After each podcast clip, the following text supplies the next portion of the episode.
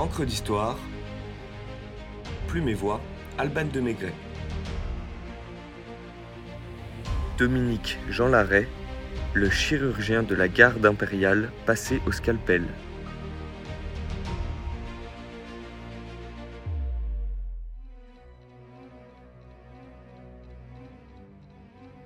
« 25 novembre 1812. Le rideau du dernier acte de la campagne de Russie s'ouvre sur un décor polaire. La température stagne à moins 20 degrés le jour et descend jusqu'à moins 30 la nuit. Les pontonniers néerlandais, sous les ordres du général Eblé, tentent de fabriquer des passerelles de fortune pour traverser la Bérésina, bravant la glace qui se brise sous leurs épaules.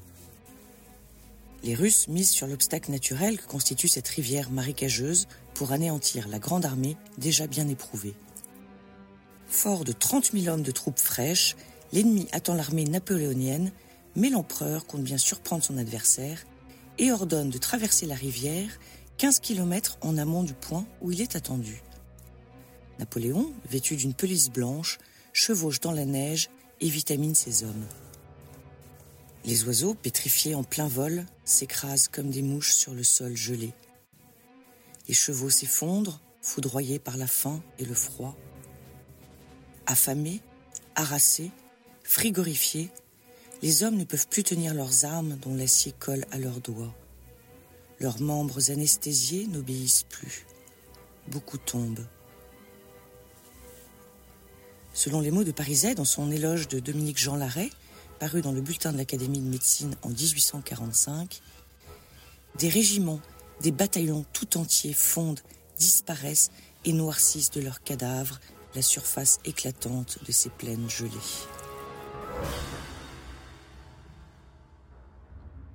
Le diagnostic est criant, c'est la bérésina. Un appel perce la cohue. Place pour Monsieur Larrey. Des regards teintés d'espoir se tournent vers l'homme.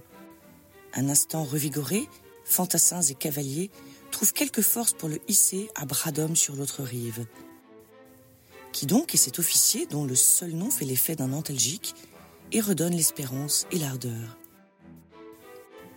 ce n'est autre que l'admirable chirurgien de la garde impériale, l'homme le plus populaire de l'armée, Dominique Jean Larrey.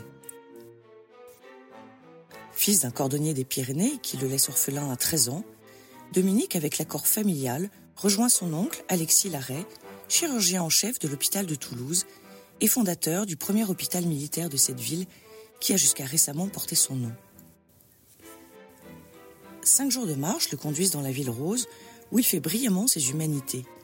L'adolescent, qui s'avère vif et travailleur, décide de suivre la voie de son oncle et multiplie premiers prix et autres distinctions, celles notamment de professeur-élève.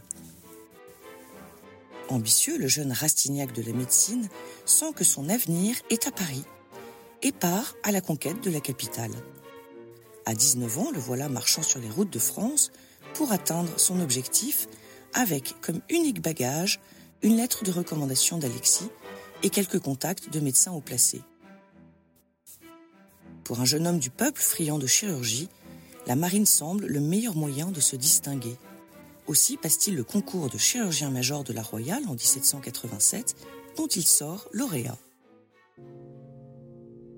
Il rejoint Brest, à pied toujours, et suit l'enseignement du prestigieux Pierre Duret avant d'embarquer sur la Vigilante, une frégate qui l'emmènera à Terre-Neuve.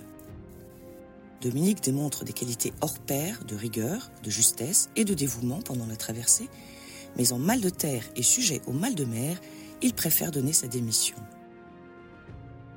Rentré à Paris, l'arrêt poursuit ses études à l'Hôtel Dieu, sort inlassablement premier des concours qu'il présente et recommandé par ses maîtres, est engagé en 1792 comme chirurgien de l'armée du Rhin.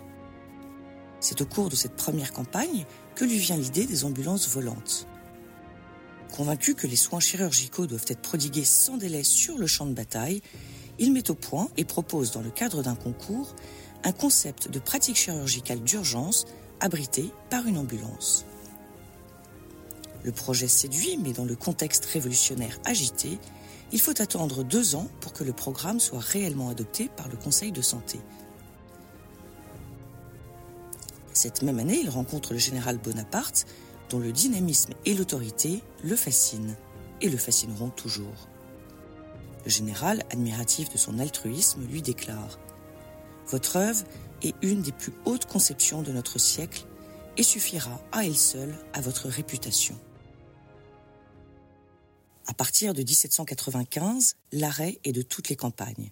Il traverse le directoire, le consulat, l'Empire, la Restauration, sur tous les fronts. Chirurgien de l'avant, l'arrêt est sans cesse au cœur du combat. Intrépide, il s'enfonce sous les tirs des artilleries et enlève les blessés pour les soigner sans différenciation d'uniforme. En effet, le baron d'Empire pratique le dogme de la neutralisation des blessés.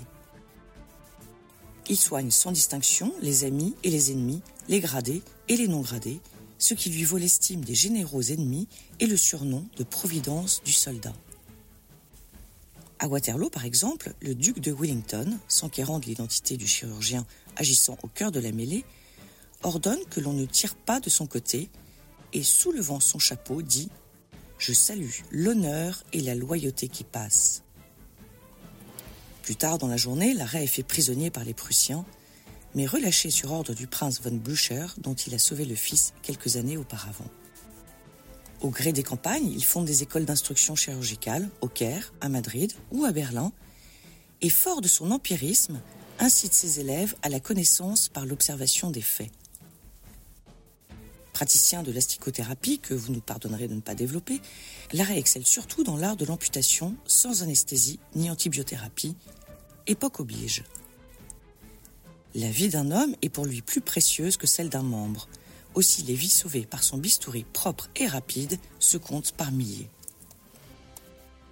À risquer sa vie pour sauver celle des autres, à donner sans compter de son temps et de ses forces, Dominique Jean Larrey obtient les faveurs de Napoléon, qui le couvre d'honneur et, signe de reconnaissance suprême, Hélo, remet son épée impériale au chirurgien qui s'était fait dérober la sienne. Quel homme, quel brave et digne homme que Larrey que de soins donnés par lui à l'armée en Égypte, dans la traversée du désert, soit après Saint-Jean d'Acre, soit en Europe. J'ai conçu pour lui une estime qui ne s'est jamais démentie. Si l'armée élève une colonne à la reconnaissance, elle doit l'ériger à l'arrêt, dira de lui Napoléon Bonaparte. Après une vie active de chirurgien combattant, le père des antennes chirurgicales mobiles se consacre à la rédaction de ses mémoires de campagne sous la forme d'un traité de chirurgie avant de reprendre du service dans différents hôpitaux, Hôtel Royal des Invalides, Hôpital du Gros Caillou, entre autres. Mais ce nostalgique de l'Empire aime le terrain et sollicite une mission en Algérie avec son fils Hippolyte, futur médecin de Napoléon III. Fatigué, usé, l'illustre chirurgien âgé de 76 ans ne résiste pas à une pneumonie et s'éteint avant d'avoir pu regagner Paris, assister au dernier soupir de sa femme qu'il a devancé de deux jours pour le long voyage. Enterré au Père Lachaise, on peut lire sur sa tombe une épitaphe extraite du testament de Napoléon Ier. À l'arrêt, l'homme le plus vertueux que j'ai connu.